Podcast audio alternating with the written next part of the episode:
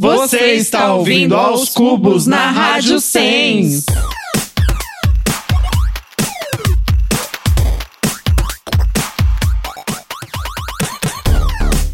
Sejam bem-vindos ao podcast Aos Cubos. Eu sou o André Aloy, você me encontra nas redes sociais como arroba Aloyster. Eu sou de Oliveira, Nina Bonina Brown, e você me encontra nas redes sociais como arroba Corra de Corra.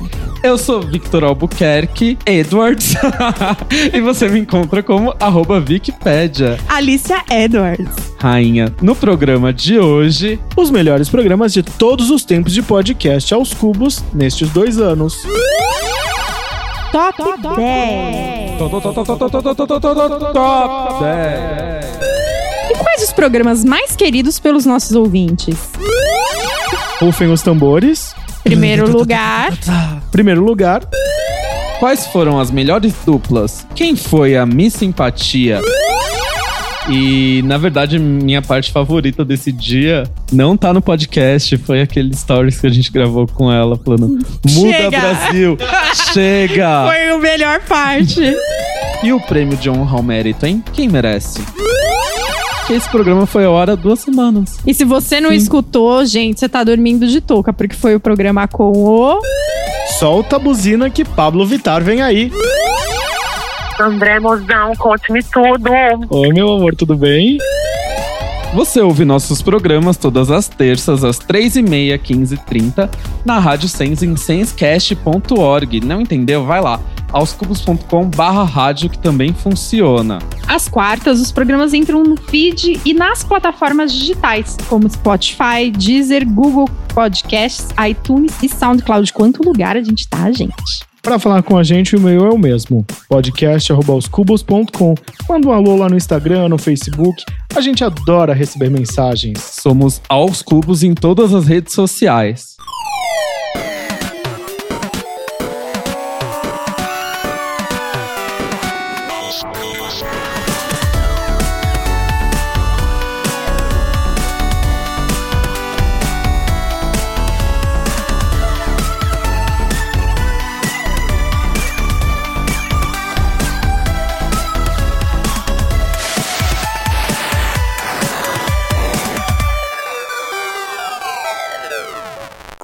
Bom, a gente vai começar o programa falando sobre como surgiu né, essa brincadeira, porque lá no primeiro programa a gente não tinha muita noção do que ia ser o aos cubos, né? Nossa, Vicky? a gente não sabia o que, que a gente estava fazendo, mas assim, num nível.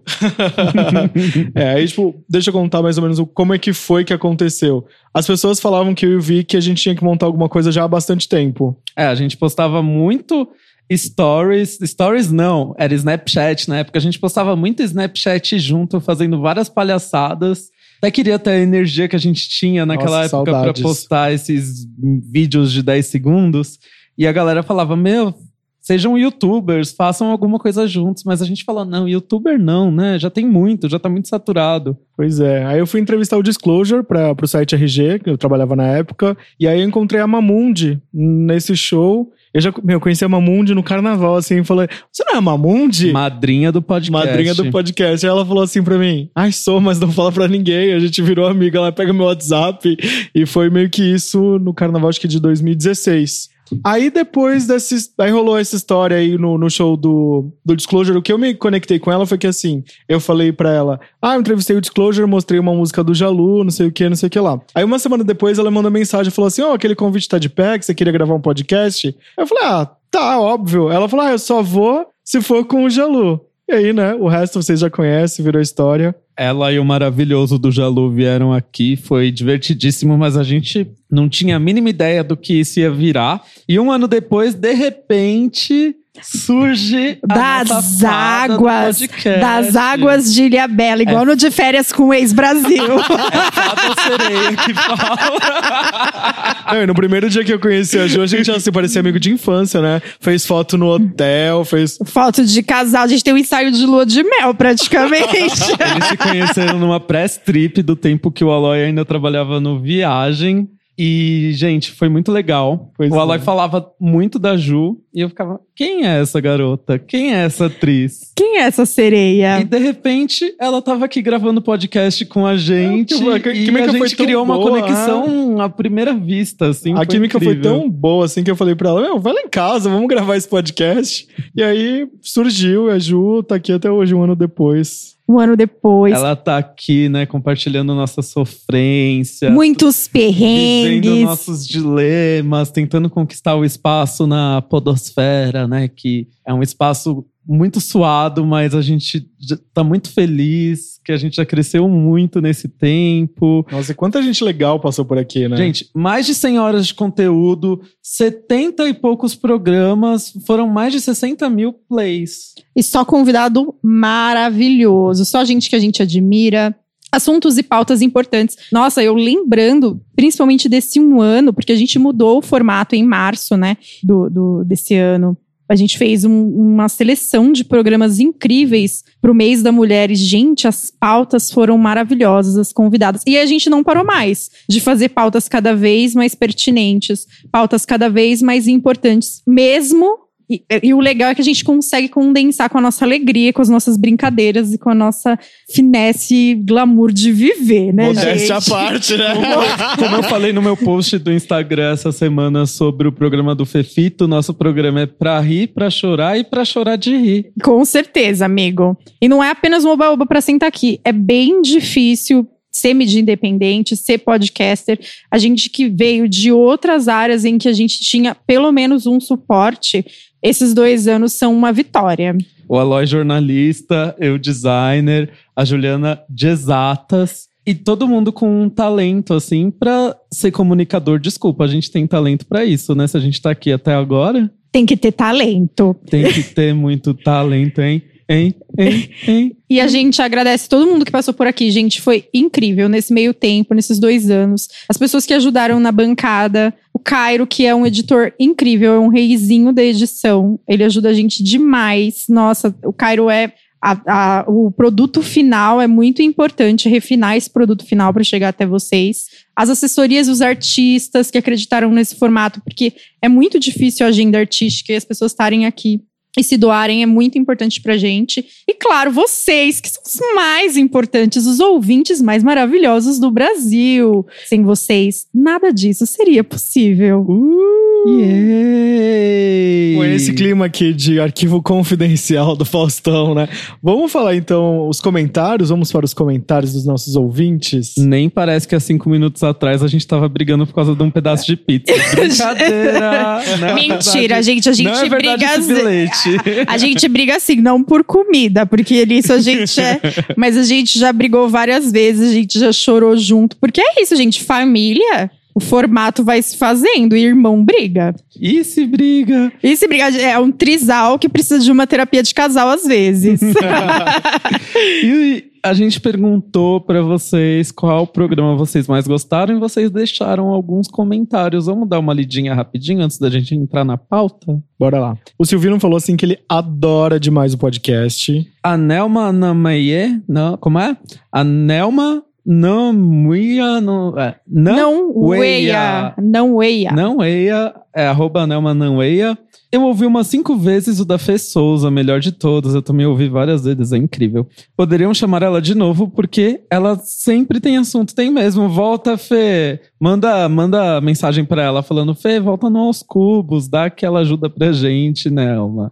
O Ei Egídio falou que faltou nessa seleção que a gente tinha postado o top 10 em algum lugar, o programa com a Jupe do bairro, porque é o melhor programa ever. Calma! Tem surpresa por aí. O Alex Machado 167 falou que amou o do Silva. E o Gui, o Guguizo, na verdade, que sempre comenta nossas, nas nossas publicações, falou que difícil escolher um só, porém, os episódios que tem as eternas VJs da MTV têm um quê de nostalgia que toca o nosso coração. O André Vasco, Falando em maravilhoso. VJs da MTV, né? Falando em VJs da MTV, o André Vasco, que é um querido, maravilhoso, que já foi nosso convidado, colocou bem, deixou bem claro, sobe o meu aí. Foi maravilhoso. Propaganda de você, si André.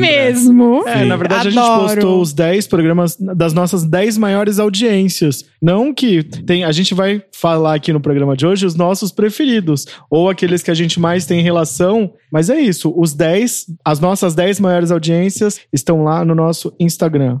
A Dani Cavalcante 7 falou assim: Faz um ano que eu comecei a ouvir o podcast e achei o de vocês por acaso e me apaixonei. Colocou um coraçãozinho amarelo. Oh, Fofa. que bonitinha. O Flávio J. Real escreveu: Amo vocês. Apaixonada pelos cubos. Ah, Eu acho que é, deve ser Flávia ou Flávio, não importa. Flávio Real. Flá- Flávio Júnior Real, na verdade. Ah, amo vocês. Apaixonado pelos cubos. E o Gabriel no Olive falou assim: Que lindos! Amo o podcast de vocês. É isso. É isso, gente. Aos cubos é amor, gente. Eu vou mostrar pra vocês aqui, vou falar pra vocês quais são os nossos programas mais ouvidos até hoje, né? Top, 10. Top 10. Pois é, o décimo episódio mais ouvido é o de número 10.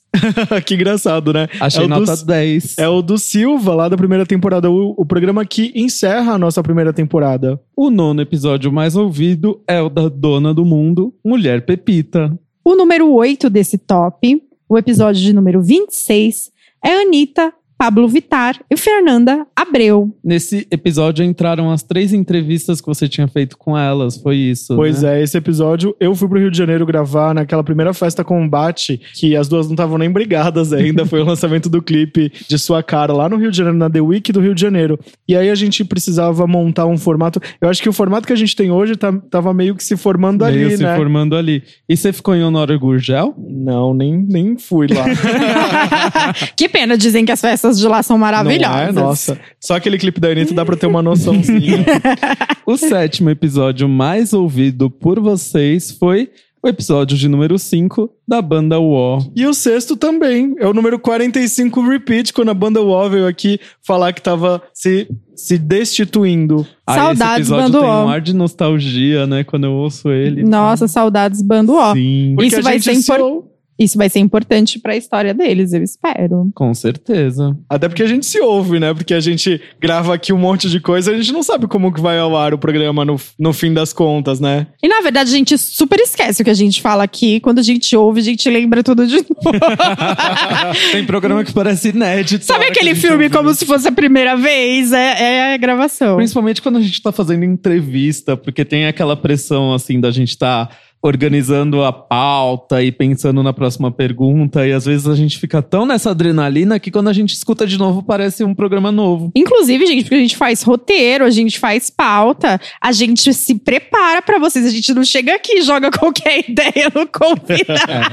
E eu queria até enaltecer que os convidados elogiam isso, tá? Isso é importante, a gente preparar um conteúdo com muito carinho pra vocês. No top 5, o episódio de número 31, com a Vanessa, Vanessa Camargo, maravilhosa. Maravilhosa. Ela se sentiu em casa aqui. Foi incrível esse dia, Foi né? muito legal, né? A gente super tenso, né? Porque era uma convidada huge, assim, tipo, gigante, né? Pro, Ela pros super nossos de patrões casa. da época. E ela chegou aqui, a gente assim, ah, será que ela vai comer o croissant que a gente comprou?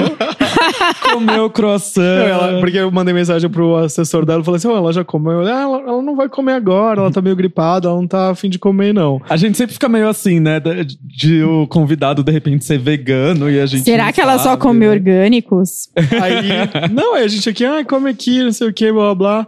Ela, meu Deus, eu amo croissant. Foi muito legal. Maravilhosa, super humilde, super de casa. E ressaltando também, né, que ela tava lá no como embaixatriz da Unides na época, não sei se já trocou, porque eles trocam de três em três anos, acho. E ela levantou esse assunto no podcast, foi super legal. Ela enalteceu aqui, falou que nunca tinha muito espaço pra falar sobre isso. Foi muito legal. Pra você que não acha que a Vanessa, que a Vanessa é politizada e fala que ela só quer Pink Money, você ouve esse programa, tá bom? O episódio de número 4, a gente já tá quase aí no top 3. Temos uma ex-VJ da MTV, Penélope Nova. E teve também uma entrevista que entrou do Christian Chaves. Esse episódio, esse episódio tem umas três horas, né? Nossa, esse episódio é o nosso mais, mais longo, Porque acho. a gente fez um ponto P com ela. Tipo, a gente leu casos, aqui. tentou ligar pras pessoas. Foi um caos, mas foi divertidíssimo. Foi engraçado. O de top 3 é 11, com ela, a rainha do Brasil, Pablo Vittar, que foi longe demais. Foi. É, não, gente, esse programa aqui foi um especial de carnaval. Carnaval, o single que tava lançado na época não tem no Brasil, Tá proibidíssimo. que é todo dia, e ela ainda não tinha nem lançado KO. Nossa, foi, Foi uma assim, aposta. uma aposta, assim. A gente apostava muito nela. Não, a- nem, acho que nem a gente imaginava que ela ia se tornar rainha desse Brasil, né? Gente, Pablo Vittar esteve sentadinha aqui, tá? Valoriza esse podcast. E olha essa duplinha, em segundo lugar, coladinho com a Pablo, Matheus Carrilho. No programa de número 59. Pois é, o primeiro, primeiro lugar aqui desse Matheus, top 10. aliás, Matheus sempre muito fofo quando vem aqui. É, e Muito, quando encontra a muito gente, anjo. comenta nas nossas e postagens. todos que né? eram da banda O também, sempre muito fofos. E eles foram as pessoas que mais sentaram aqui na bancada. O Matheus Carrilho foi a pessoa que mais veio. Porque ele veio duas vezes como bando O e uma E vez sozinho. sozinho. Exato. Ai, meu, maravilhoso. E, rufem os tambores. Primeiro lugar, Primeiro lugar, Fernanda Souza. episódio de número 27. O que- o que dizer, né? Eu, um ex-presidente de fã-clube de Chiquititas, ter a Eterna Mili sentadinha aqui na minha casa. E ela, muito de casa também, muito humilde. Divulgou muito o programa. Ela divulgou no Stories, no Twitter, no Facebook, divulgou no Stories várias vezes. E, os, e a galera ouviu, ouviu tanto que bombou, assim, mais do que qualquer programa que a gente gravou na vida. Pois é. Então vamos lá falar nossos programas preferidos? Vamos lá. Vamos lá, quem começa? Aloy. Começa aí, querido. Putz, eu tenho um, um carinho muito especial pela primeira temporada do, do podcast. O Silva, quando ele veio aqui, que foi uma negociação, assim, acho que de dois meses, estava marcado, tipo, há muito tempo, quase desmarcou. Ele tinha uma festa no dia que a gente gravou. Ele chegou aqui em casa às 11 da noite e falou: Meu, desculpa, eu tinha uma festa, um evento de patrocinador, eu não podia faltar. Mas ele sentou aqui é, com. Com vontade, sabe? Tipo, ele sentou aqui na mesa com a gente, começou a conversar, fez música ao vivo, é, Aí lembrou a história que a gente conversou pela primeira vez sobre sexualidade. Ele falou no programa sobre sexualidade. Quem é fã do Silva ficou mais fã. Quem não gostava, obviamente, o programa tem quase duas horas. Não gostou mais ainda dele, mas o programa, assim, pra mim é muito icônico por conta disso, porque a gente. é, muitas pessoas sentam aqui e elas falam sobre suas vivências, sobre suas experiências e sobre aquilo que faz parte do mundo delas. E muitas vezes a gente consegue entrar nesse universo e muitas vezes fica um papo superficial, uma coisa mais engraçada. Nesse programa a gente foi foi muito engraçado, mas ao mesmo tempo foi muito denso para quem era fã dele, porque ele falou de vários assuntos pela primeira vez. E eu acho que é um programa icônico. Vamos ouvir um pedacinho? Eu não, eu não sei falar bonito, eu não sou um cara de. igual o Caetano, igual a Betânia, que vão recitar uma poesia pra vocês. Eu não sou assim. Mas o que eu tenho pra dizer é. Tô muito feliz que vocês me convidaram aqui hoje. Tipo, esse tipo de espaço é muito raro no Brasil. Tá cada vez mais raro. As coisas estão, completamente caretas e coxinhas e tipo chatas, é sempre as mesmas perguntas e eu adoro esse espaço de você poder ser você mesmo, sacou? Eu falei aqui hoje de coisas que eu não falo pra ninguém, porque eu me senti à vontade de falar e eu sei que vocês estão afim de não sei, de, de ser diferente mesmo, sabe? Essa coisa tá muito. Cara, a mídia é muito chata. Eu acabei de passar por agora por. acabei de lançar esse disco Silva Cantar Marisa, eu passei por 10 dias de trabalho fazendo imprensa direto. Cara, eram as mesmas perguntas, sacou?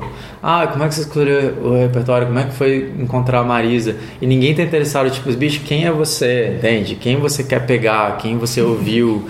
quem, quem te emociona? Quem não te emociona? Entende? Esse tipo de coisa é muito legal, sacou? Então, assim, espero que vocês consigam chegar em todo mundo que vocês querem, tipo, na Ludmilla. e, na... e porque eu acho ela, ela uma artista muito sincera e eu valorizo muito isso, sinceridade, sério. A gente colocou nas redes sociais perguntando pros seus fãs fazerem perguntas pra ti, e aí tem uma aqui que, que fala assim: o que desencadeou a atitude de te levar a fazer o clipe Feliz e Ponto com flerte sobre bissexualidade. Uhum. Eu nunca tinha me, posicionado assim em relação a isso. Eu, eu, eu via que nos meus shows tinha um público gay gigante, assim. Tinha fã trans, gays, lésbicas e de todos os tipos, assim. Eu achava aquilo incrível. Os meninos mesmo, tipo, na minha, na minha banda, na minha equipe, toda, é todo mundo hétero. E os meninos começaram a comentar sobre isso, assim. Eu lembro disso no começo. Tipo, caramba, tem uma, uma galera diferente, assim. Tipo, eles estavam acostumados com a galera. E comecei a atrair uma galera assim. Eu, eu, e eu sei que fui eu que atraí isso, sabe? E eu não, e eu não gosto de me definir, falando sério, de verdade, assim. Não, não é uma coisa assim por medo de me, de me titular gay. Se eu fosse um cara assim. Eu tenho vários amigos, muitos amigos, muitos. Meus amigos gays todos, tipo, a maioria, tipo, 99%, nunca tiveram nenhuma experiência com nenhuma menina nem tão afim de ter, assim. Tudo bem, eu super respeito isso, sabe? Mas é que eu sempre fui muito assim. Eu tenho minhas preferências. Eu prefiro homem. Fala a verdade, assim, tipo, eu tenho, eu tenho mais, sei lá, mais tesão em homem do que em mulher. Mas, tipo, várias meninas eu já, tipo, já tive coisa que teve um crush, assim, de falar assim, caramba, essa menina é muito maravilhosa de ficar apaixonado. Me olhou, te olhou, paquerou, paquerou. É, e a galera fica nessa coisa, tipo assim, bis- bissexualidade, você não pode ter preferências. Claro que você pode, tá ligado? Ah, Você mas tem esse lance de colocar regra em tudo. Botar Tudo regra é chato. cara, tudo São pessoas, mano, sacou? Às vezes tem, tem um cara que, tipo, ele é bonito, mas você é um porre. você- E, tipo. É um poste também, é um que é burro. poste. você fala assim, mano, na moral, vaza. E às vezes tem uma menina. Aí você fala assim, não, só gosto de homens. Às vezes tem uma menina que é incrível. Mas e você essa se. geração tá mais adepta. Ah, mais Tá aberta, mais, né? eu acho. A geração do meu sobrinho, Joaquim, sei lá, que tem 8 anos agora. Irmão, o Joaquim chegou já pra minha irmã e falou assim: Mãe, o fulano de tal tentou me dar um beijo na sala. E minha irmã me ligou, falou assim: Irmão, minha irmã me chama de irmão, irmão, o que, que eu faço? Falei assim: Olha só, não poda. Essa geração vai, vai botar esses temas assim na. Eles vão rir de como a gente lidava com isso em 2016, tá ligado? A gente vai pagar mico pra eles, galera. Vicky, e você? Bom, vamos- já que é pra falar de primeira temporada, um episódio que me, me marcou muito do começo do podcast foi o 5 da banda Wall. Foi divertidíssimo fazer esse episódio, porque, assim, ainda mais no começo, a gente sempre ficava inseguro de como os convidados iam se portar e tal, e eles chegaram super de casa. A Mel, o Matheus, o Davi, a gente pediu pizza, comeu pizza junto, ficou cantando hinos Não, e eu, no- nos intervalos, eu música de tava- comercial. eu tava com o cu na mão nesse dia, porque eu fui pro Rio de Janeiro pra um evento, você lembra? Eu fui cobrir um evento da Riachuelo lá, um lançamento de uma coleção cápsula, sei lá, com um monte de blogueiro famoso. Eu assim, meu Deus, eu preciso ir embora, quero ir embora. Bandota na minha casa, sabe? E aí. O Aloy, ele chegou assim, em cima da hora. A Mel já tinha tomado conta do podcast, já tinha me amarrado aqui na cadeira e falou: Esse podcast é meu! Alô, é da rádio? Então tô acabando ó, caralho! É da rádio! Então tô acabando ó, caralho. Uhul! Vai começar agora o quinto episódio do podcast Aos Cubos, Yay! gente! A gente vai invadir esse programa pra falar que no dia 17 de novembro estreia o nosso novo clipe de Cremosa. E eu sou a Mel Gonçalves. E hoje o André Aloy não vem. E o Vitor Albuquerque vai ser mantido em cativeiro. É isso mesmo. Ui, qual que é a próxima? Vai vir da CIA? Ai, vai ser uma música bem sofrida, assim, que fala sobre transformações. Empoderada, a música vai ser empoderada, né? Sobre ódio. Exato. Ai, aqui comigo estão os meus companheiros de banda, Matheus Carlinho. E o Davi. Sabag, vocês conhecem aquele loirinho gatinho. Ah, eu sei que tô falando. E também aqueles de bigodes, bem gostosinho também, que vocês também curtem. Mentira! Bem-vindos, menino! Dá um oi aí. um prazer, gente. Obrigado pelo convite. Oi, gente, obrigado pelo convite. Quero agradecer muito. É um dia muito especial. Muito especial E é pra isso. gente. Um Ai, beijo. para de mentir, gente. Mas que, que história é essa aqui? Oh, Ué? chegou a revoltada. Que história é essa aqui? Que história é essa? De Janeiro pra um eventinho. Pra... Vocês já tomaram conta desse Ninguém mandou podcast? sair pro eventinho. Ah, amor, eu Fala. sou blogueirinha agora. Querida, saiu, perdeu, o azar foi seu. Eu vou falar da minha estreia no podcast, não é mesmo? Momento histórico! Nossa, esse programa também Que pra mim. foi um programa incrível com uma mulher incrível, que é a Regina Volpato. Na verdade, nem era programado para eu fazer parte dessa bancada. Mas o Aloy me disse que ele ia entrevistar a Regina Volpato. E eu sou fã dela desde muito novinha, assim, muito adolescentezinha. Porque eu assistia Casos de Família com a Regina Volpato. E eu era apaixonada por ela. E sempre acompanhei a carreira dela e tudo mais. Falei, Aloy, me leva, eu quero ver a Regina Volpato, quero conversar com ela e tal. E aí eu fiz parte da bancada nesse dia. Foi um programa incrível, onde a Regina contou coisas incríveis da vida dela, sobre o crescimento pessoal dela, sobre toda a mudança dela de vir de um jornalismo mais acadêmico e fazer um programa totalmente diferente na época, como era o caso de família. Sair dali e, e, e virar youtuber e ter uma filha e ser mãe solo. Gente, a Regina. E ser hoje uma das pessoas que mais abraçam a comunidade LGBTQI, não só hoje, mas há muitos anos. Ela é uma mulher incrível. Esse programa foi muito especial para mim. Na verdade, algumas mudanças eu promovi, outras aconteceram, mas eu nunca resisti, apesar de sempre ter medo. Porque eu, eu entendo mudança como um processo de transformação. Não é mudar assim, ah, tá chato, fugir das frustrações, evitar as dificuldades e tal. É, Só que chega uma hora que você precisa mudar. Às vezes até mudar de sonho, mudar de objetivo, mudar de relacionamento, mudar de casa, de empregos, tantas coisas, mudar de comportamento. É, E todas as vezes que eu mudei, me deu assim, um certo alívio. Mas a, a parte prática da mudança é a mais fácil, eu acho. É o dia a dia que é difícil, né? O caminho da mudança. Exatamente. Difícil é você primeiro constatar que precisa mudar, porque se precisa mudar é porque não tá legal. Essa, essa hora eu acho que é difícil, porque dá um certo desespero. Você fala, nossa, e agora, né? Eu vou ter que fazer um movimento grande. Processar como você vai fazer, porque assim, não é porque você se tocou de alguma coisa que a vida muda, né? Tudo continua igual. Você que tem que arrastar esse bonde para provocar a mudança. Mas assim, todas as vezes que eu decidi entrar e sair de relacionamento foi legal, mudar de emprego foi legal, é, romper amizades vezes é preciso. foi né? legal, é. Às vezes não rompe a amizade, mas se afasta da pessoa. É uma coisa que eu foi. sempre falo, né? Que você não termina só um relacionamento com um namorado, uma namorada. Você também termina relacionamento com amigos. Dependendo ali do nível de abuso que a pessoa tem com você. Exato. Uma amiga minha parou de beber. Não bebe nada, não bebe nada, não bebe nada. Eu falei, nossa, Fabi, mas que coisa tão radical, né? Por que, que você fez isso? Ela falou, olha, eu rompi com a bebida. Tem gente que tem que romper com o marido, com o amigo e tal. Não estava me fazendo bem. Viu, Mayara? assim. Eu ver.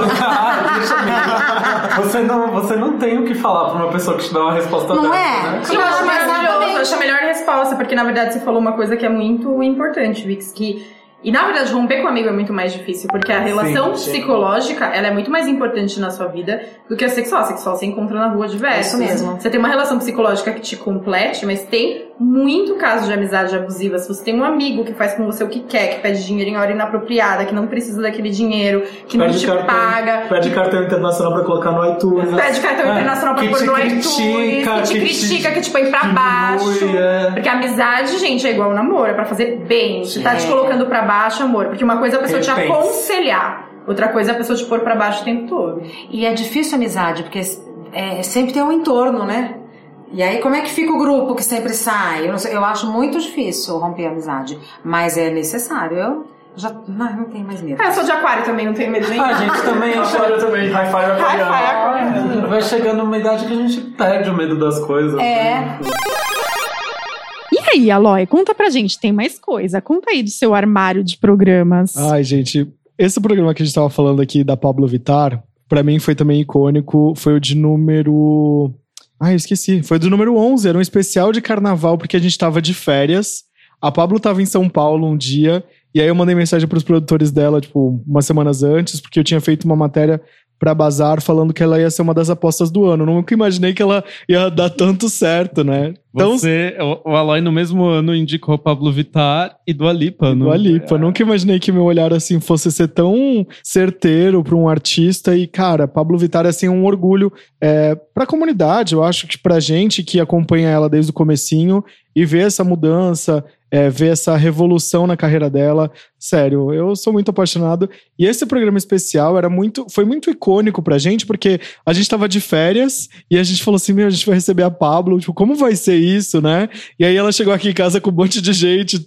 Aí a gente. E nesse dia a gente viu como ela era grande, né? Porque a gente ia ficar no- na ponta do pé pra dar um beijo na bochecha. e ela foi muito fofa. Alô, Simone Simaria! E ela falou sobre sonhos, sobre representatividade. Autografou os CDzinhos pra Pois gente. é, Eu a gente tenho, tem o C- vai passar mal. Vai passar mal aqui, amores. Ó, a gente vai postar Uma pra das vocês. poucas edições físicas, né? Porque esse CD não foi comercializado nas lojas. Ai, sério, maravilhosa. Eu não sei, talvez tenha sido depois pela, pelo contrato com a Sony, não me recordo. Mas, olha, relíquia. Eu, eu diria que esse programa em si, eu queria ouvir um trechinho dele. Como que funciona pra você essa mudança toda de ser mega conhecida, né? Ah, eu levo, eu, eu sou muito pé no chão, sabe? Eu, eu procuro ficar de boa, não me deslumbrar muito. E ser a mesma pessoa que eu sou, vou no shopping de chinelo, encontro as pessoas na minha cidade, faço as mesmas coisas que eu fazia quando ninguém me conhecia. Tipo, vou na balada, sempre rola do- do- de encontrar alguém, pede foto, eu adoro tirar foto. Mas eu não me, não me privo de fazer nada. Aqui em São Paulo é mais, é mais né? O, o assédio. Assim, na rua, eu vindo pra cá, encontrei alguns fãs, mas foi de boa. Adoro. E sempre que a gente se encontra, ainda ganhou um CD, o fã, olha que sortudo. Olha, sortudo.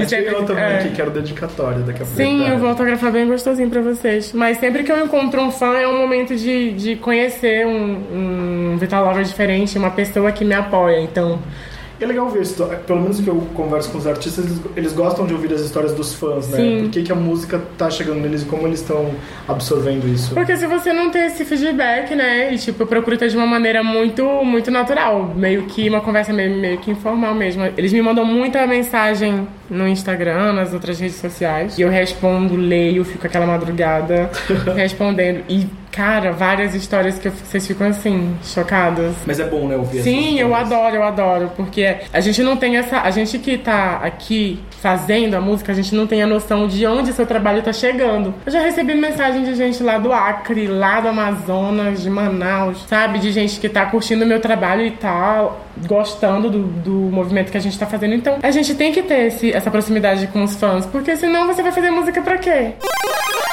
Outro programa que eu amei foi o de número 63, mais recente dessa temporada que a gente tá agora mesmo, o da Aretusa Love, em que eu fui totalmente ouvinte. Foi uma surpresa completa. Eu também fui totalmente programa. ouvinte. A gente chegou à conclusão que é um programa incrível, né? Eu fiquei amigo? chateadérrimo, tive um contratempo no dia, não consegui chegar. Falei, não, gravem. Foi incrível, gente. Foi maravilhoso, assim. Eu fiquei muito emocionado ouvindo, dei muita risada. A hora que ela fala que ela comprou a sanfona no supermercado e ela voltou e pediu não um é? estorno. Não, é uma É uma sanfona. sanfona, eu ouvi aqui. A hora que ela fala essa história da sanfona é maravilhoso. Ó, Cairo, coloca na tela. Você já se arrependeu de algo só porque a carne foi fraca? Comente e cite a resposta. Já, já, já me arrependi de várias coisas. Principalmente quando eu vou numa loja, compro uma coisa, eu falo assim, meu amor, isso vai vir na fatura do meu cartão. pra que que eu comprei isso, sabe? Os meus amigos falam, você sai pra comprar um quilo de carne, você volta com uma sanfona. eu, sou- eu, eu sou desse jeito. Esses dias eu fui num grande supermercado, Extra, pode me patrocinar. eu fui no Extra pra comprar, eu não, não lembro o que era, mas era pra comprar uma coisa muito pequena. Eu vi uma um toca Uma pipoqueira um, não, elétrica. Pior, foi um, um toca-disco, uma radiola, linda meu retrô. Falei, o quê? Levo, não levo, levo, não levo, levo, não levo, levo. Peguei, coloquei, fui no balcão de eletrônico, passei o cartão, dividi em 300 vezes. Quando eu tava descendo a, a rampa do extra, me bateu um arrependimento real. Eu voltei, pedi o estorno do cartão e deixei lá. É, gente, Qual é seu signo? Não é Libra, né? Ah, tá. Porque eu sou. Libra, sou dessas. Não, eu me arrependo de comprar coisas que eu não vou usar. E falo bem. E me me arrependo também de ter feito muita idiotice, de ter falado muita besteira e de ter me envolvido com certos embustes. Ela falou da relação dela como pai, com o filho dela, a conexão que eles têm. Incrível dela, dele, né? E É um foi programa surpreendente, né? programa. Porque você. A gente traz os artistas aqui, a gente. ah, tem, obviamente, um, um pré-julgamento, né? A gente faz uma pauta mais ou menos tendo a noção de quem é o artista, de mais direcionada, mas tem algumas surpresas, como foi o caso da Aretusa, que contou histórias muito interessantes, né? Eu E- tava empolgadíssimo pra conversar com ela, que eu tinha visto umas entrevistas bem emocionantes dela antes de gravar. Enfim, mas a Daphne foi uma fada nesse dia. Fez a. Foi a estreia da Daphne na bancada. Como nossa Como colaboradora. nossa Ah, âncora colaboradora. Precisa voltar, já falei pra ela. A gente pega e faz um programa bem divertido com ela, eh, contando histórias dela também, porque a gente quer ela aqui na bancada com a gente. Gente, o meu programa preferido, é o meu preferido real de todo esse podcast, é o programa de número 49. Só o título já fica claro que, gente, que programa. O Amor Humaniza a Gente, que é um programa com a Lued Luna. Eu, sinceramente, vou puxar a orelha dos ouvintes, porque eu não sei nem porque esse programa não é mais ouvido. Sinceramente. É lindo. É lindo, é lindo. Essa mulher é incrível. A energia dela é incrível. A gente, como a Aloy falou, a gente não tem noção de quem é o artista, de quem é a pessoa. A gente conhece as músicas e tem artistas que a gente que são muito densos, a gente tem medo de, né, a gente se prepara para fazer a entrevista porque a gente tem medo da densidade do artista, às vezes a gente se sente menos preparado por causa da vivência e a Lued Luna foi uma fada. E ela tocou pontos incrivelmente importantes, como as dimensões da solidão da mulher negra. E ela não, não só de forma afetiva, mas durante toda a vida, durante as amizades, na escola, a gente teve um papo super legal sobre é, ensino médio, né? Que é um momento muito crítico para as pessoas. Ela disse que teve falta de referências de compositoras negras e de cantoras também que tivessem uma fama pré-estabelecida no Brasil, porque demorou muito. Acho que por muito tempo a gente só teve de referência a Vanessa da Mata né, assim, de, de, da nossa idade, se a gente tivesse alguma referência. Foi incrível e tudo isso com uma leveza e com amor. Fora que ela contou histórias off microfone pra gente. Então essa mulher São é sempre mara- as melhores São histórias. sempre as melhores histórias. Essa mulher é maravilhosa. Olha, o meu programa preferido do Os Cubos é esse da Lued Luna. Eu quero saber de você, qual que é a coisa que mais te perguntam? É, me perguntam muito qual é o meu estilo, o que é que eu faço. E me perguntam é, o que é que eu quis dizer com o Corpo no Mundo, com a canção Corpo no Mundo, o que, que ela significa, etc. Isso você gosta de responder. Eu respondo as perguntas assim que, enfim, faz parte é, do processo mesmo do meu trabalho. Eu tô falando sobre isso, meu primeiro disco, né, gravado, lançado. E, e essa canção realmente foi que deu norte a toda a minha carreira, na verdade, né? Toda essa história que eu venho contando nesses quatro anos que, que, eu, que eu moro aqui em São Paulo. Eu sou de Salvador, com 25 anos comecei a decidir cantar, né? Decidi cantar profissionalmente. Só faz cinco anos então, você tem É, 30 anos. exatamente. Foi um processo muito de negação da música, desse caminho, estudei outras ondas.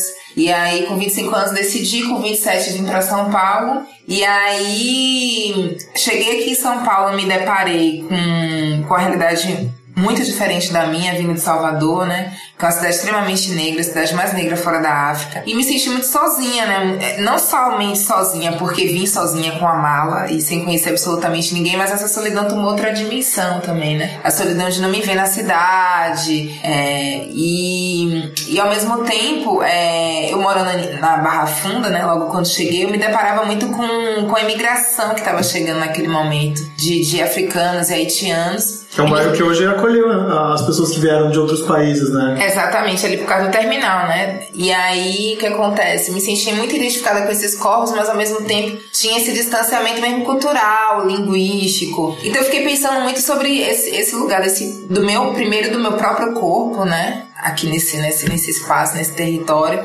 Mas aí é, essa reflexão também é, me levou a pensar nesse, no lugar desse corpo negro no, no mundo, né? A gente está num país que é 60% da população é negra, mas ela não se vê é, visibilizada nas mídias, não se vê é, representada politicamente. A gente, é como se a gente não estivesse aqui, porque a gente passou mesmo por esse processo histórico de, de embranquecimento né, do, do Brasil. Né? Então eu tô num país onde, eu, onde rechaça a minha existência, onde me rejeita, e ao mesmo tempo eu não tenho pra onde voltar. Eu vejo a galera aí da África, me sinto identificada com eles, são os meus primos, mas assim, quais Áfricas, né? Porque a África é muita coisa, a África é multiétnica, a África é plural, a África. E aí fiquei nessa de onde eu sou, quem eu sou, pra onde vou, é, onde tá meu corpo no mundo, e saiu essa canção, que nasceu aqui em São Paulo, nasceu desse encontro com a minha solidão e com a imigração. E aí eu decidi fazer um show que eu levei por dois anos, sem disco, sem nada, só experimentando canções que eu vim compondo aqui, canções que eu já tinha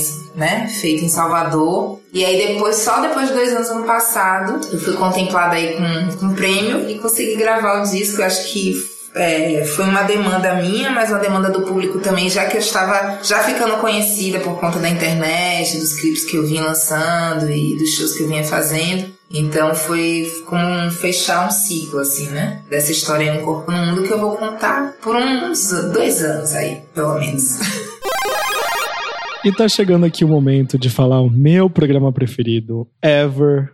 Mas, é, mas não é nem porque foi legal participar, mas como ouvinte também, e não é à toa que ele tá no primeiro lugar ali no top 10 de mais ouvido. É o da Fernanda Souza. Eu não posso dizer, gente, que eu tenho uma relação muito afetiva com a Fernanda Souza, com tudo aquilo que eu vivi na minha infância e adolescência com a Fernanda Souza. Então.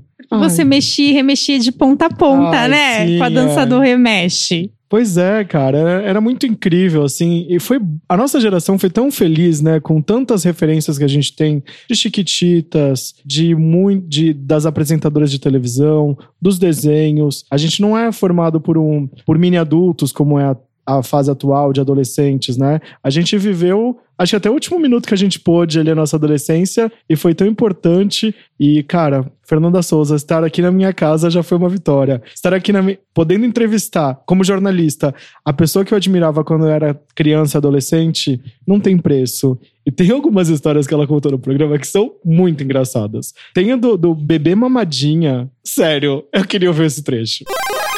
Qual o melhor sentimento do mundo? Ah, gente, tão óbvio, amor, né? Ah. Não, não, não, não, vou te falar. Um que eu acho tão melhor quanto é a gratidão. Não, eu sei que ficou meio moda, mas na verdade o, o ato mesmo de você ser agradecido a alguém, à vida, a Deus, essa coisa do muito obrigado, eu, eu acho um sentimento gostoso de sentir, sabe? Acho bom.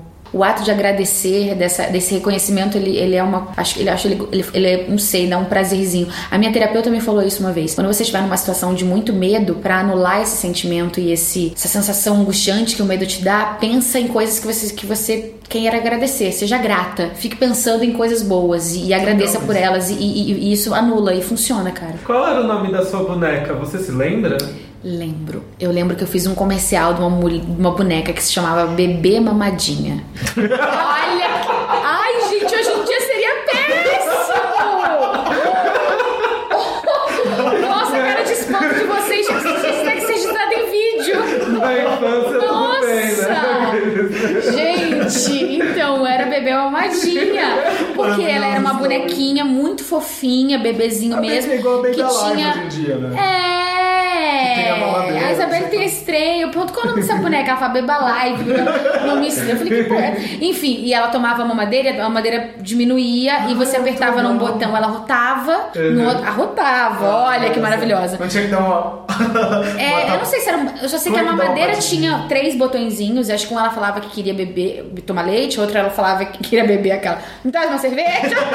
na outra ela arrotava, acho que na outra ela falava obrigada, sei lá, alguma coisa do tipo. Mas eu lembro, eu- o comercial dessa boneca, eu me lembro como se fosse hoje. Era um estúdio todo branco, com tipo algodão no chão, fundo branco infinito. E eu usava uma roupinha amarela de moletom, tinha um cabelinho Chanel e eu ficava brincando com aquela boneca. Eu lembro da música, era assim: Quero uma boneca, a mais linda que sonhei, que que mexa o biquinho quando chupa o dedinho. E a mamadeira mágica fazendo barulhinho. Deu uma rotadinha É, ela fazia. Sério mano era épico esse comercial. E não sei o que lá um pouquinho aí ela fazia ah, ela falava eu vou achar demais era assim demais E essa boneca tinha nome? Você ganhou e. não, eu acho que eu chamava ela de bebê mamadinha mesmo. Gente, nunca mais me lembro isso com essa mesma Você tinha, você tinha uma boneca sua que fizeram da Millie, Olha que né? ícone, né? Como Que é você- bom você fazer você personagens tem. ícones. Tenho, ela mora lá no, na, na peça de teatro, ela fica dentro da minha caixinha. ela mora lá no meu passado não me condena. Tenho, tenho ela ainda, tenho muito orgulho. É muito vibe ser boneca. Como é que eu vou falar pro meu filho toda vez aqui foi uma boneca, querida? Eu sou uma boneca, minha filha. Você respeita sua mãe. Não, mas o que eu acho tão legal quando você ser deixar boneca foi tecido salgadinho. Tecido salgadinho de queijo.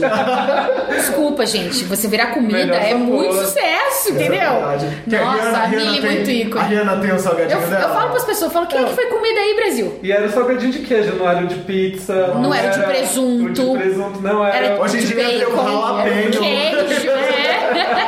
Já tem um sabor tipo, uh, queijo cheddar. Não, era uma boa mussarela mesmo. Maravilhoso.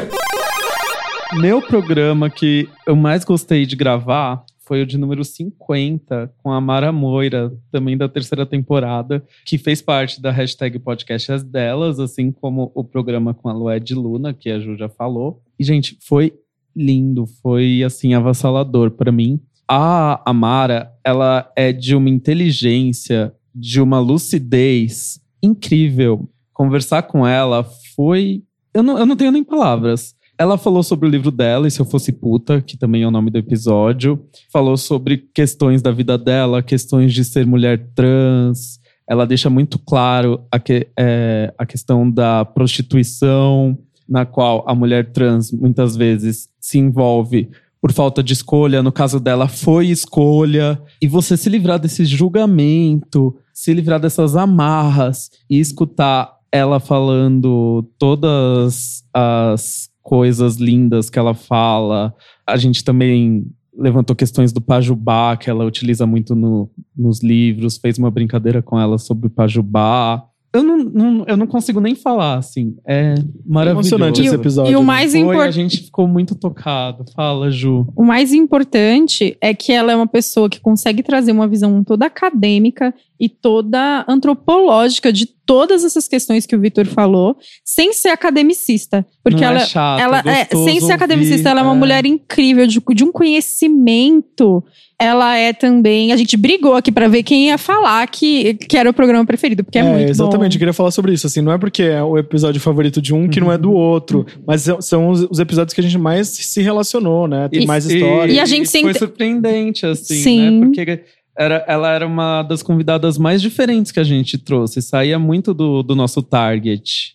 Porque ela é muito acadêmica, né? Sim. E foi maravilhoso e foi muito divertido. Ela é incrível, foi surpreendente. E, gente, a Mara é maravilhosa. A gente não tem nem o que dizer.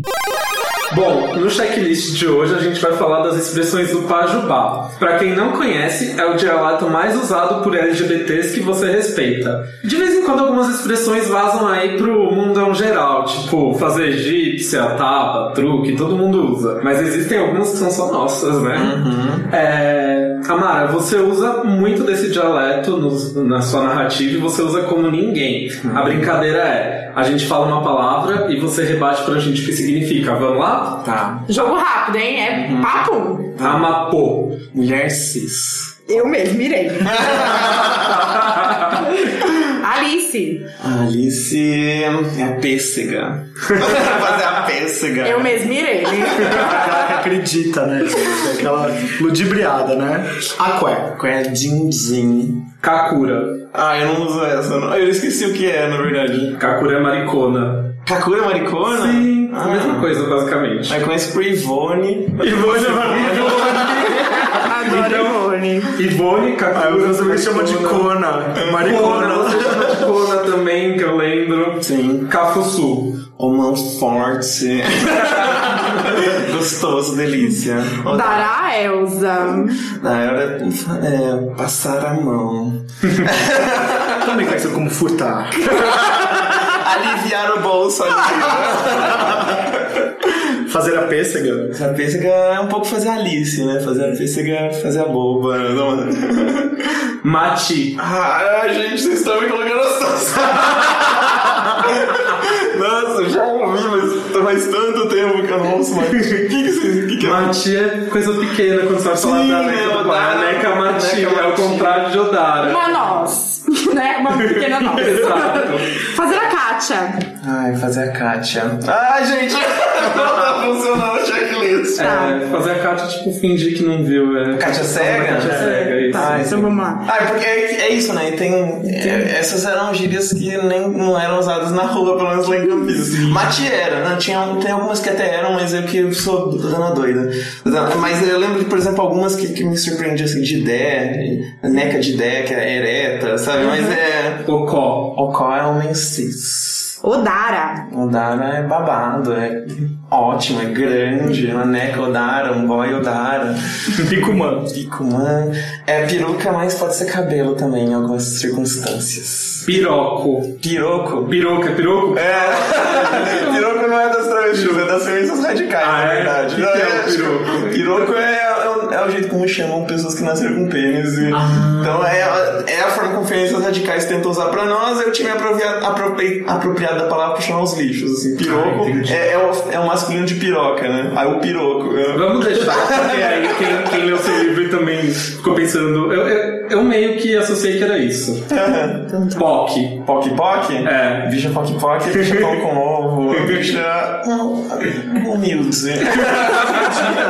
Se popularizou o POC por causa do LDRV, aquele grupo que tem no Facebook, então POC pode ser tipo viado, tanto faz. Pode ser ai, ai POC, tipo, é. Você, tipo, a gente, bichas sabe? As bichas bastante, É, tá, se, tá criando, né? Existe uma, uma gíria das ruas travesti, né? O pajubá, bajubá. Mas isso Pajubá de raiz, né? Mas isso tá aos poucos ganhando mais, mais a, a comunidade LGBT como um todo tá reivindicando esse, esse dialeto. Né? Então, por exemplo, racha é um termo super misógino, pesado, que as travestis usam pra falar de mulher cis muitas vezes. Só que eu vi já comunidades lésbicas se dizendo racha.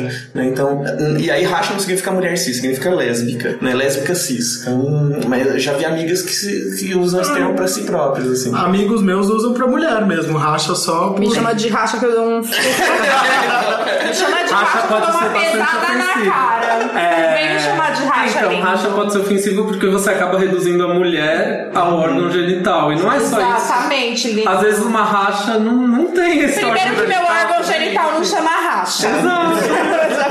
Vamos começar aí, lindos. Xoxar. Xoxar é gongar, é zombar de uma pessoa. E chuca? Chuca é limpeza intestinal. Tem, tem uma expressão que você usa bastante no livro que eu acabei esquecendo de. A gente acabou esquecendo de colocar aqui, que, se, que é os, vocês usam pra camisinha. Qual que é Guanto. mesmo? Como é? Guanto. Guanto eu nunca tinha ouvido. Eu também não. Exato. Ah, Mas é fo... Como que é? Guanto? Guanto. Ai, achei latino. Agora eu vou falar guanto. Aí, é, é uma coisa interessante que as travestis, né, elas, elas têm esse tráfego por, pelo Brasil inteiro, então a migração é um aspecto que acompanha a vida de muitos de nós. Então, esse, esse dialeto é conhecido de norte a sul do país, mas também na Europa, que é onde a gente tem uma presença muito massiva. Então, acabam se aproveitando de, de palavras do italiano, do espanhol, do inglês close, né? Aí, por exemplo, tem vezes assim, eu já vi algumas amigas falando assim, ai, me sinto mulher desde bambina. Por causa da Itália, né? Quanto, se não me engano, é luva, não sei se em espanhol em italiano, assim, sabe? E aí é uma, uma aproximação, é é uma forma de pegar a palavra, assim. Agora, um outro programa que é super atual, que eu adorei. Eu tô enaltecendo as mulheres, né? Porque as mulheres que passaram nessa bancada aqui, gente, olha, não tem comparação. Mas a Maria Beraldo. Eu não sabia o que esperar da Maria Beraldo. Porque as músicas da Maria Beraldo são super culturais e carregam todo esse peso cultural. Será que ela seria de- uma cavala com a gente? e de interpretação. E eu falei, cara, não tem estrutura. Essa menina vai sentar, não sei do que eu vou conversar com ela. Ela vai ser super academicista e vamos, vamos nessa. E foi totalmente ao contrário. Eu me apaixonei pela Maria Beraldo. Ela foi de uma delicadeza. Uma delicadeza super cavala, porque ela também quebrou esse estereótipo de que mulher não pode ser nervosa, de que mulher não pode ser cavala. A gente se conectou muito nisso, porque a gente tá cansada das pessoas esperarem que a mulher seja uma caixinha e que ela se comporte de uma forma muito cordial porque ela é mulher. Como se a gente não tivesse uma agressividade, principalmente nos tempos atuais. E como ela veio num momento bem atual, a gente conversou muito sobre políticas femininas, sobre. Ela trouxe pra gente a vivência lésbica dela, que é bem importante, porque é uma vivência que a gente não tem na nossa bancada fi- fixa. E Maria Beraldo, você é incrível, seus trabalhos são incríveis. Ela é uma mulher muito plural. É muito apaixonante esse programa. Ah, já sei qual pergunta eu odeio responder. Como é ser mulher na música? Ninguém pergunta como é ser homem na música, gente. Eu fico chocada. Ou então, assim, como é ser uma mulher forte? Tem outra opção? Eu fui- Tem opção de ser mulher fraca? Porque quando eu vim pra Terra, não me deram opção de ser Eu fui mulher e fraca. o Meca, e É. aí Exatamente, assim, tipo, eu vi essa pergunta assim, eu, tipo, só quando você faz um. aponta com o dedo na sua cabeça, assim, tipo, uma arma imaginária e fala, tipo, ai, sério, mano, 2018, você tá no Meca, tipo, conversando com a Elza Soares, com a Alice Caymmi, com a Pablo, tipo. Vai fazer essa pergunta, sério? Tipo, não dá. Como é mais, ser uma mulher forte? Nossa, lindo, mas tem essa opção porque na minha carteirinha de mulher não me deram. Porque assim, não tem como você ser mulher fraca. Não tem, É. não tem essa opção do jogo da vida. É, não vem. Né? É, e assim, ao mesmo tempo, é, teve é, algumas pessoas que me perguntaram isso em, em matérias que foi, talvez isso tenha sido importante, mas eu acho que é importante a gente levar pro outro lado, senão vira uma alegoria, né? A mulher vira um- uma coisa do alegórica, assim, ah, mulher na música, e não, na verdade, não é por aí, né? Então, enfim, entendo porque, porque as pessoas têm essa pauta, mas acho que a gente precisa transformar essa pauta. Aretu Zalov, quando veio aqui, falaram assim que sempre colocam ela assim, tipo, no, sempre encaixam, tipo, a cantora drag, tipo, pra você tem esse, vem um aposto, vem um complemento sempre, ou não, tipo, é só cantora, É, eu acho se que, colocar num quadradinho ali. acho que tem um pouco dessa coisa da mulher, é uma, é uma pauta, também de eu ser lésbica também acaba sendo, mas eu acho que, aliás, fiquei muito feliz que saiu na, na lista da PCA, Eles falaram do meu trabalho e eu fiquei muito feliz que não me colocaram. Falaram de alguns trabalhos de mulheres, falaram, ah, na ala feminina, fulana e fulana. E aí no meu eles não falaram do fato de eu ser mulher. Eu acho que eu fui a única que eles não falaram do fato de eu ser mulher. Achei muito maravilhoso, assim. Isso é uma vitória. Quando as pessoas falam do seu trabalho pela, pelo seu trabalho, né? E não pela, pelo resto todo, né? Então, tem um pouco isso, de enquadrar sempre como mulher compositora, ou mulher lésbica compositora, não sei o quê.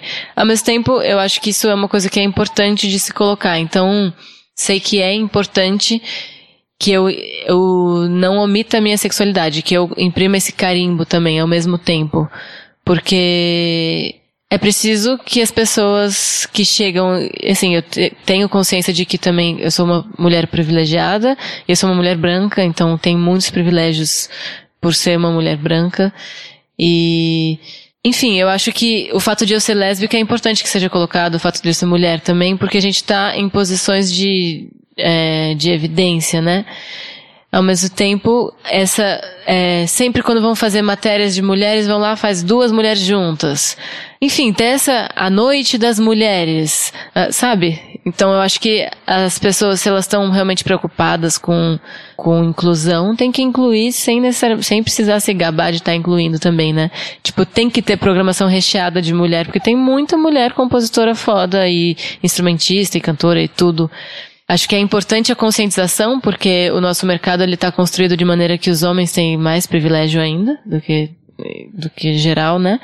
Mas eu acho que então tem que estar atento e ao mesmo tempo tem que estar lá sem você precisar fazer o, é como se fosse uma exceção, né? Tem que tirar a exceção, tem que ser hábito, tem que fazer, é, tem que ser uma reconstrução sólida, né? Da, da nossa organização social, assim. Agora é a hora da verdade, né? A gente vai escolher o nosso programa favorito, que foi o Consenso. Pois é, a gente votou aqui. Eu vou, eu vou dar uma dica e vocês têm que adivinhar quem é. Ela é militante LGBTQI, cantora, rapper, performer, DJ, travesti, tem um guarda-roupa incrível e é foda. Quem é? Jupe do bairro. Jupe do bairro, rainha do podcast. Nosso programa de número 58. O nome dele é Minha Vida Daria um Filme. E esse programa em especial, ele é tão importante pra gente porque muda, a gente muda de plataforma porque a gente tem os equipamentos novos também, a gente tá crystal clear ali, sabe? Nossa, Cairo, obrigado. Você foi muito importante nessa transição. Álvaro Leme também, que deu a mesa de presente pra Com gente. É, gente, porque vocês acham que a gente gravava com um gravadorzinho bem bem simples nos todos os programas. E quando foi esse da Jupe, foi quando a gente comprou os nossos microfones. O Álvaro Leme, jornalista e influencer, deu uma mesa de som pra gente. O Cairo foi lá na, na Pagé negociar nossos microfones.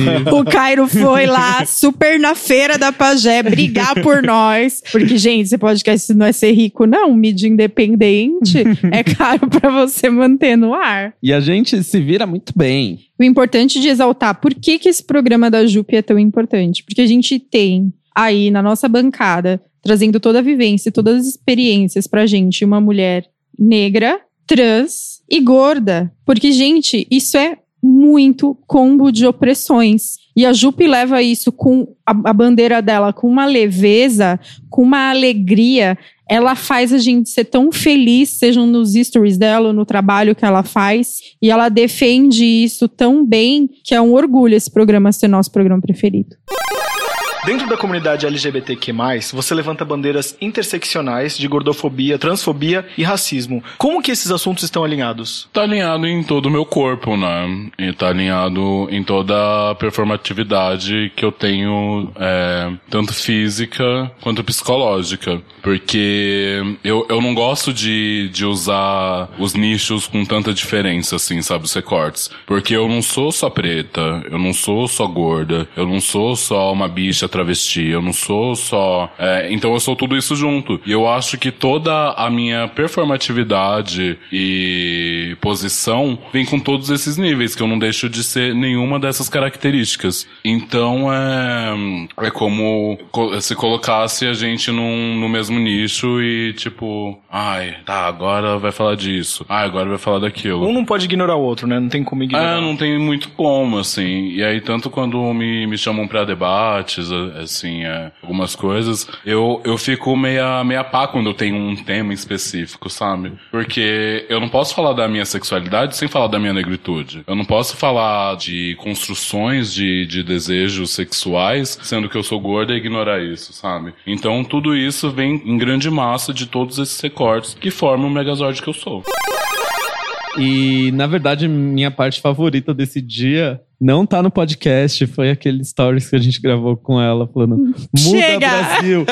Chega! Foi o melhor parte. Não, e outra coisa, esse dia também foi tão, foi tão legal que aí a, a, a Linda Quebrada começou a mandar mensagem pra gente. A Falou- Link também gravou um programa maravilhoso com a gente que não entrou pra esse, mas pode ser colocado ao lado do da Jupe, porque Ele é tão importante, importante, tão legal. tão legal. E ela é linda também. Ai, elas podem dividir essa coroa, são porque elas são lindas. É, incríveis. A Jupe contou do, do crush que ela teve da primeira vez que ela viu a Lin. Eu também tive. Não, eu lembro que o Vitor me mandou uma mensagem, porque no programa da Linha no ele falou assim: a Lin da quebrada é muito linda, Juliana. Eu tô chocado.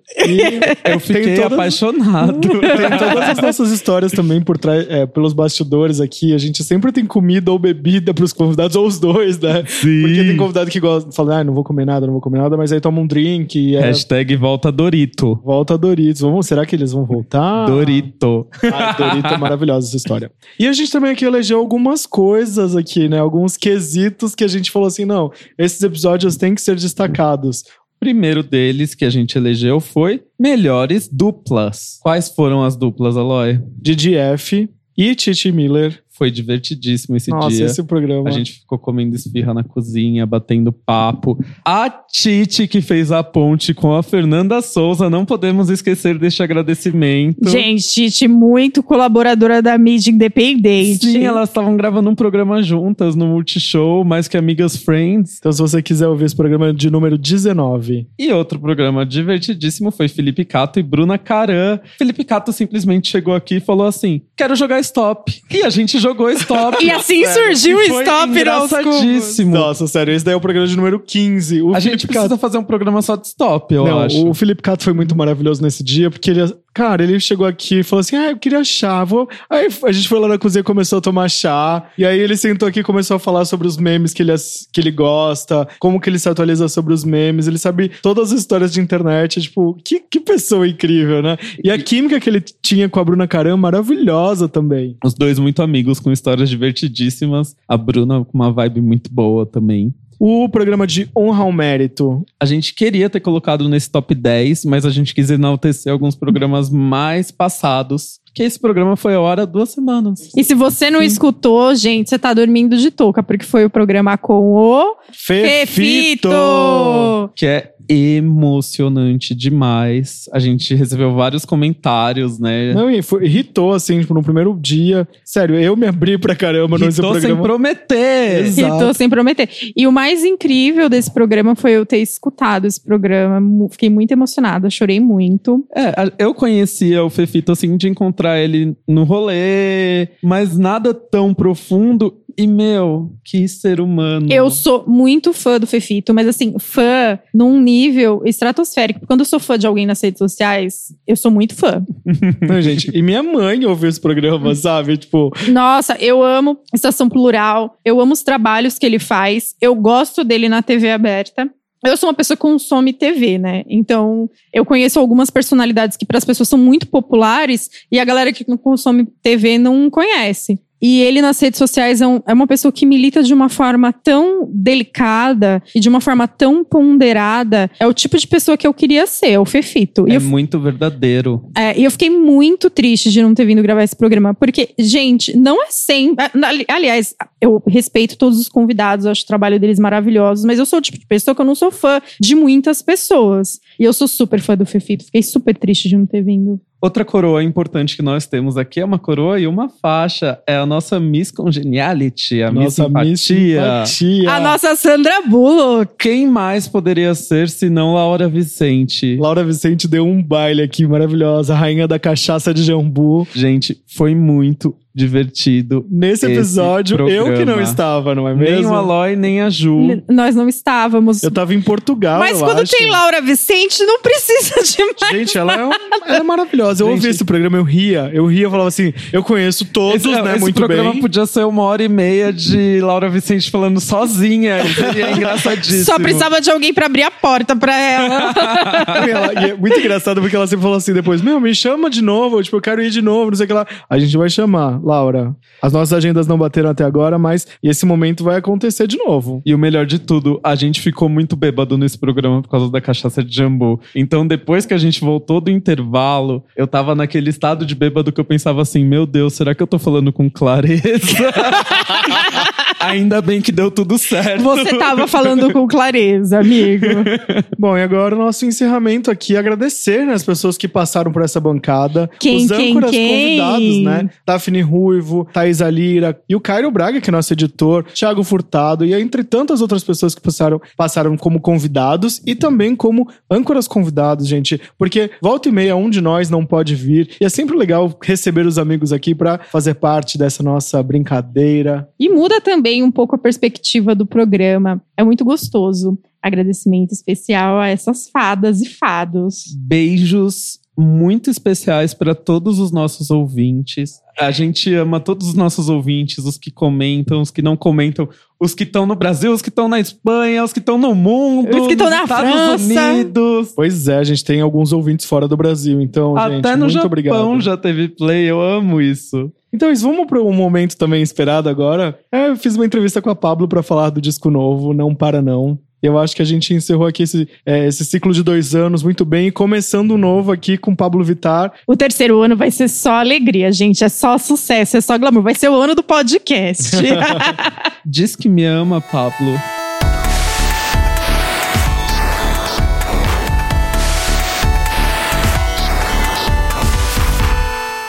Alô? André Mozão, conte-me tudo. Oi, meu amor, tudo bem? tudo já, e você? Quanto tempo? Pois é, desde o Meca. Em primeiro lugar, parabéns Uhum. pelo disco novo, né? Eu tô muito feliz, viado. Porra, É, muito, mar- muito. Maravilhoso. E nós todos estamos muito felizes, porque o disco tá incrível, né? Ah, eu tô muito feliz mesmo. Tipo, não, não esperava que ia ser que o pessoal ia receber assim tão bem. Porque a gente nunca sabe, né? Mas hoje a esperança é aquela que fica no coraçãozinho. Maravilhosa. Só quero ter uma dúvida aqui para começar o nosso papo. Você tá ligando da central telefônica de divulgação do Disque Me? Sim, a gente fez a central pra divulgar o single, assim como a gente fez o jogo pra divulgar, tipo, as participações do álbum e o negocinho de, de programa seu. Nessa, nessa era a gente tá trazendo várias, várias coisas que tem a ver comigo, que tem a ver com minha, com minha vivência. Eu já trabalhei de telemarketing, não sei se você sabe. Então a gente quis trazer um pouco desse babado do telemarketing pra divulgação de disco minha, até por conta do trocadilho. Pra até sair mais do, da rede social e trazer ó, os fãs pra esse universo do clipe, pro universo da, da- do novo álbum. Então, o pessoal tá gostando muito, eu, eu tô muito feliz, muito contente. Ah, parabéns. Pode esperar várias coisas aí, que tem muita coisa pra vir ainda, mano. Muito legal. E você tá feliz com o resultado, obviamente, de Não Para Não, mas eu queria que, falasse um- que você falasse um pouquinho sobre essa sua parceria com a Brabo Music, do Gork, Mafalda. Já é o seu segundo trabalho com eles, né? Sim, eu amo muito. Eu costumo falar que são os meus bebezinhos. Mas ainda, aí do Brava Music ainda tem o Arthur Marques e o Pablo Bispo que compõem junto comigo. E amo, nossa, não tem nem falar. Mafalda é assim, o amor da minha vida. Eu conheço Mafalda desde as produções dele. Antes dele trabalhar comigo, eu já conhecia os sons que ele fazia, já me identificava muito. Zebuzito também, já ouvia os sons dele no SoundCloud. É, eu sou E- apaixonado pelo Zebu também. Sim, menino, são fofos demais. Que eu conheci, né, né, no, já conhecendo bons do rolê, tive a honra de topar com ele na minha vida e ele começar a me produzir. Eu amo muito os meninos, a gente tem uma vivência de família mesmo, a gente conversa pra caramba. E até pra eles me conhecerem mesmo e saberem o que, é que eu gosto, os, os ritmos que eu mais me.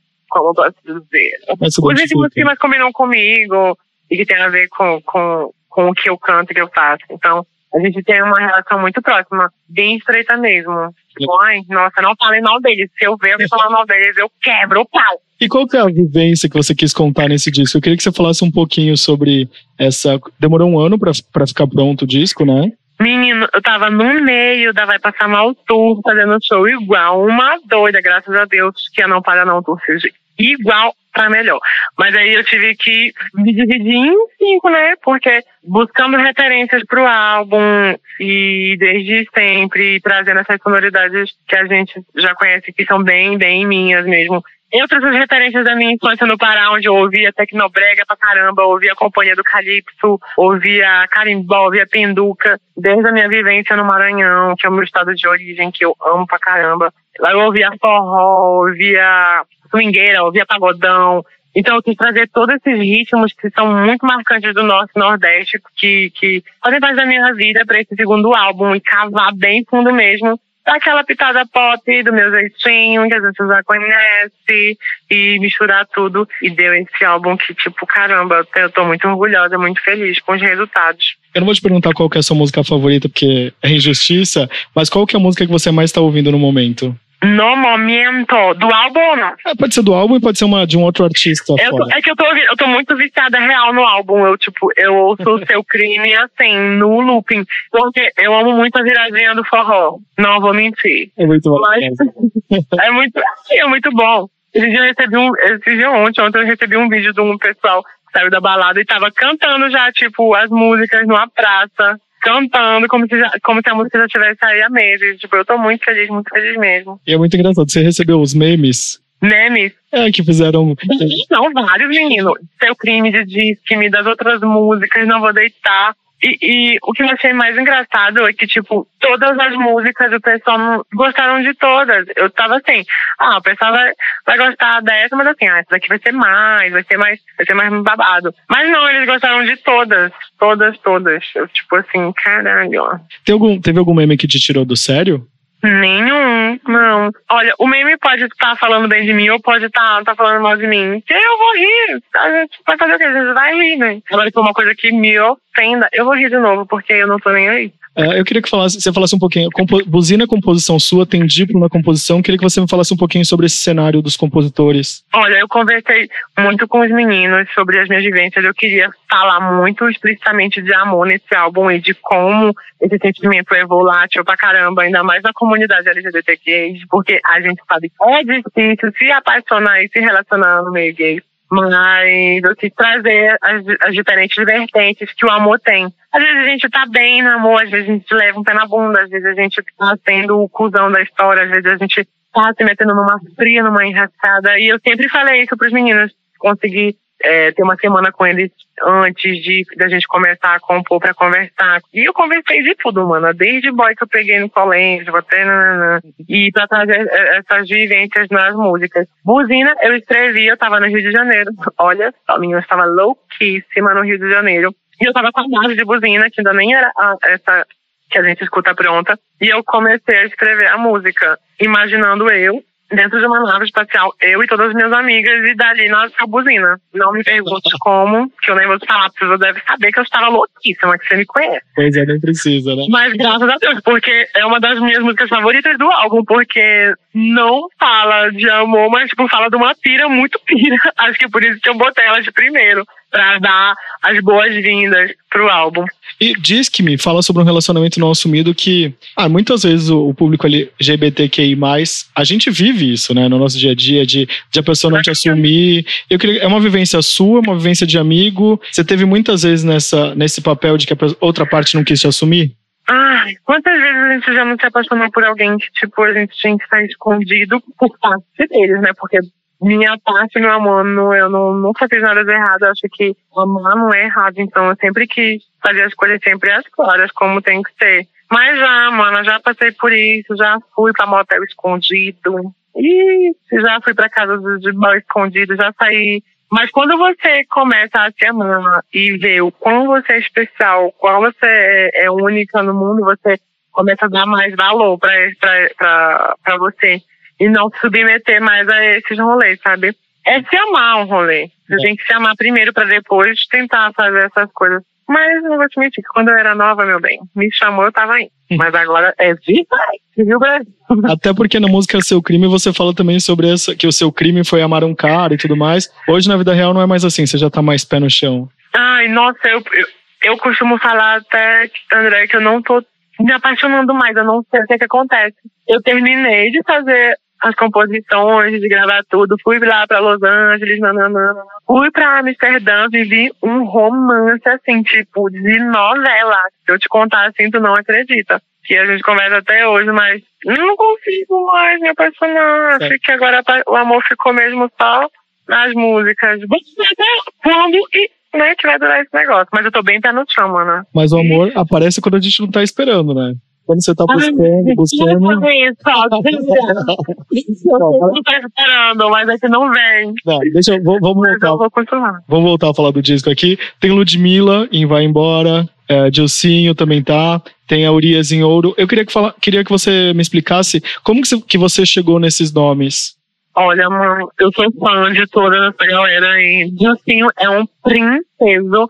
Eu conheço a música do Dilcinho faz um tempo já, eu sempre gostei de pagode. E eu acho ele um princeso do pagode, gente. Por favor.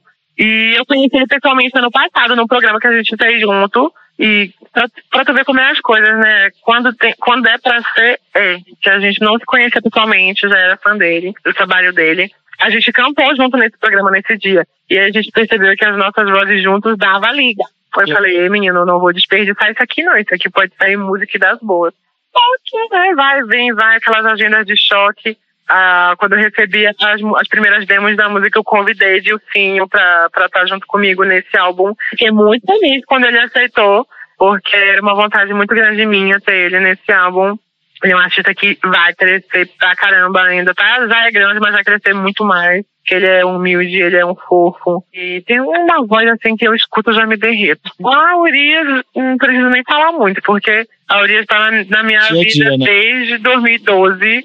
Nossa, tipo, eu amo muito aquela rapariga. E ela me viu crescer, né? Ela tá no clipe de Open Bar, mano. Ela, ela me viu minha, a minha saga, ela acompanhou minhas noites nos barzinhos, acompanhou minhas noites fazendo show em balada. E hoje em dia, poder trazer ela, que tá tendo uma voz tão linda, trazendo visibilidade pra outras meninas que nem ela, sabe? E eu falei assim, mano, a gente vai ter uma música junto nesse álbum. Eu, eu, eu chamei a ela no meu álbum. Falei Intimou, assim, mano, tu, vai- assim, eu falei assim, nem que tu não queira, viu, que pegar, tu vai cantar. E, nossa, eu tô muito feliz, porque agora a gente tem uma música nossa. É como se fosse uma tatuagem de amizade. A gente já tem uma tatuagem de amizade, agora a gente só tem uma música de amizade. E na música a gente fala disso, de apoiar seus amigos, apoiar as pessoas que estão com você desde o começo, até porque a gente não consegue nada, nada, nada sozinho, mano. A gente sempre vai depender de alguém e que vai ter que apoiar a gente, que vai respeitar a gente, que vai dar voz pro nosso trabalho.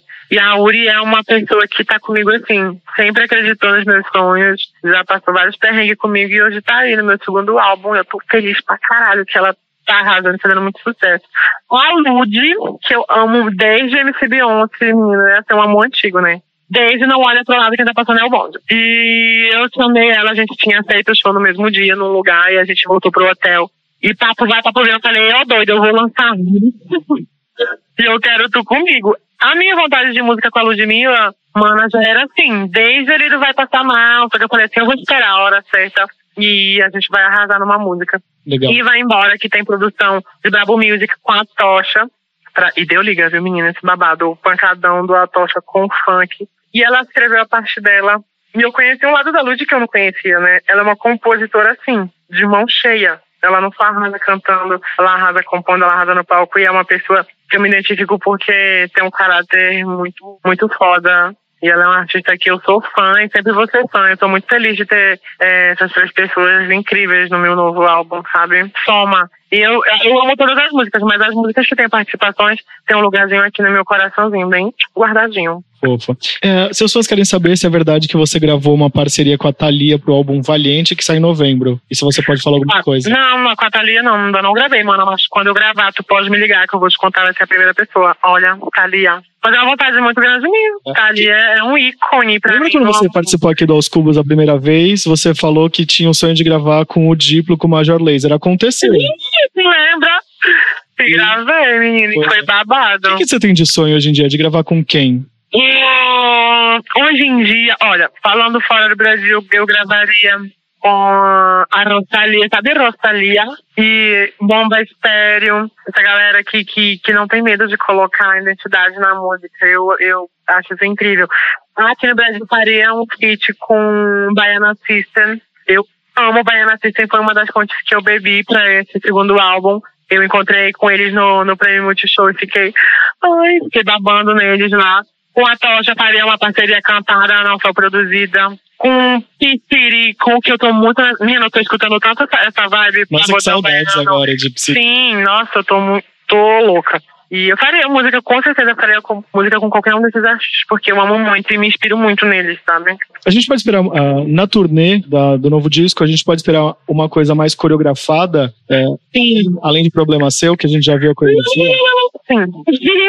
o Flávio Verne que tá fazendo a coreografia da turnê inteira, toda a turnê, a gente pensou como uma unidade. A gente quer trazer o fã pra dentro do álbum real e trazer tudo que a gente tem de, de, de melhor nesse- nesses três anos. Vai ter músicas do EP, vai ter músicas do Vai Passar Mal e, claro, vai ter o enfoque nesse novo álbum que já tá na boca da galera, graças a Deus. Eu fiquei muito assustada, André, fui gravar Faustão gravei Faustão que vai ao ar nesse próximo domingo e cantei Problema Seu e Disque-me. Problema Seu, pessoal, eu já tava cantando mais, ah, já tem um tempo que eu lancei. Disque-me, a galera em peso cantando, sabe? Tipo, eu saí de lá, tipo, chorando, porque é, é, cada vez que você faz um trabalho que você leva pro público e as pessoas te abraçam de volta, isso é tão, tão legal, tão emocionante, porque a gente coloca tempo, a gente coloca carinho, dedicação nisso, então é muito legal ver a resposta ali na tua cara. Então, para essa turnê vai ter coreografia, figurino bafo, a gente vai ter efeitos.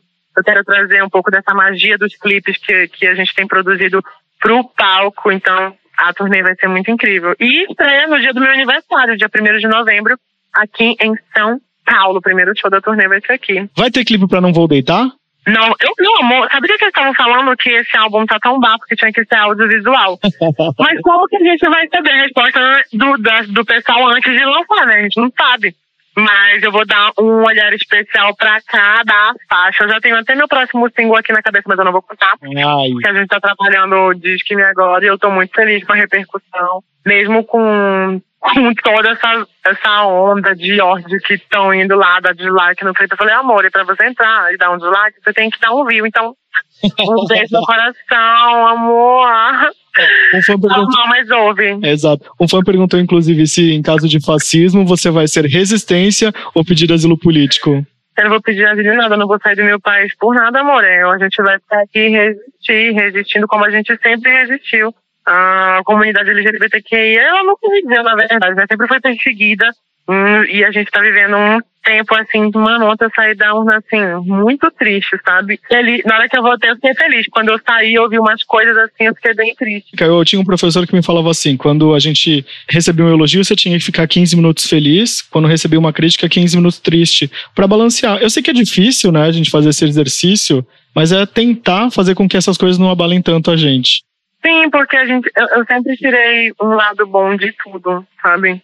A gente nunca viu tanta união assim, né, durante esse período como a gente tem vivido. As coisas, o tempo tá difícil, mas eu tô vendo as pessoas se unindo em um propósito, sabe? Isso é lindo ver as pessoas se unindo e se amando, se respeitando. E eu tenho certeza que a gente vai passar por isso com a cabeça erguida e com voz ativa, como a gente sempre passou e como a gente sempre gritou.